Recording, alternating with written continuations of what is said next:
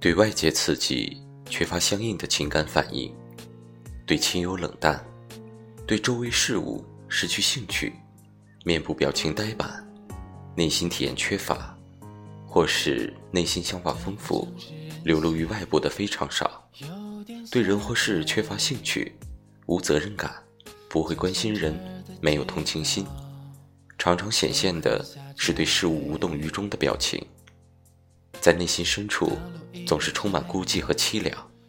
总是对外界持不信任和不满意态度对感人的事件怀疑甚至拒绝感动。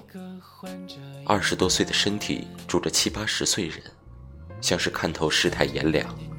不想社交不愿去爱更不想认识谁。抱歉。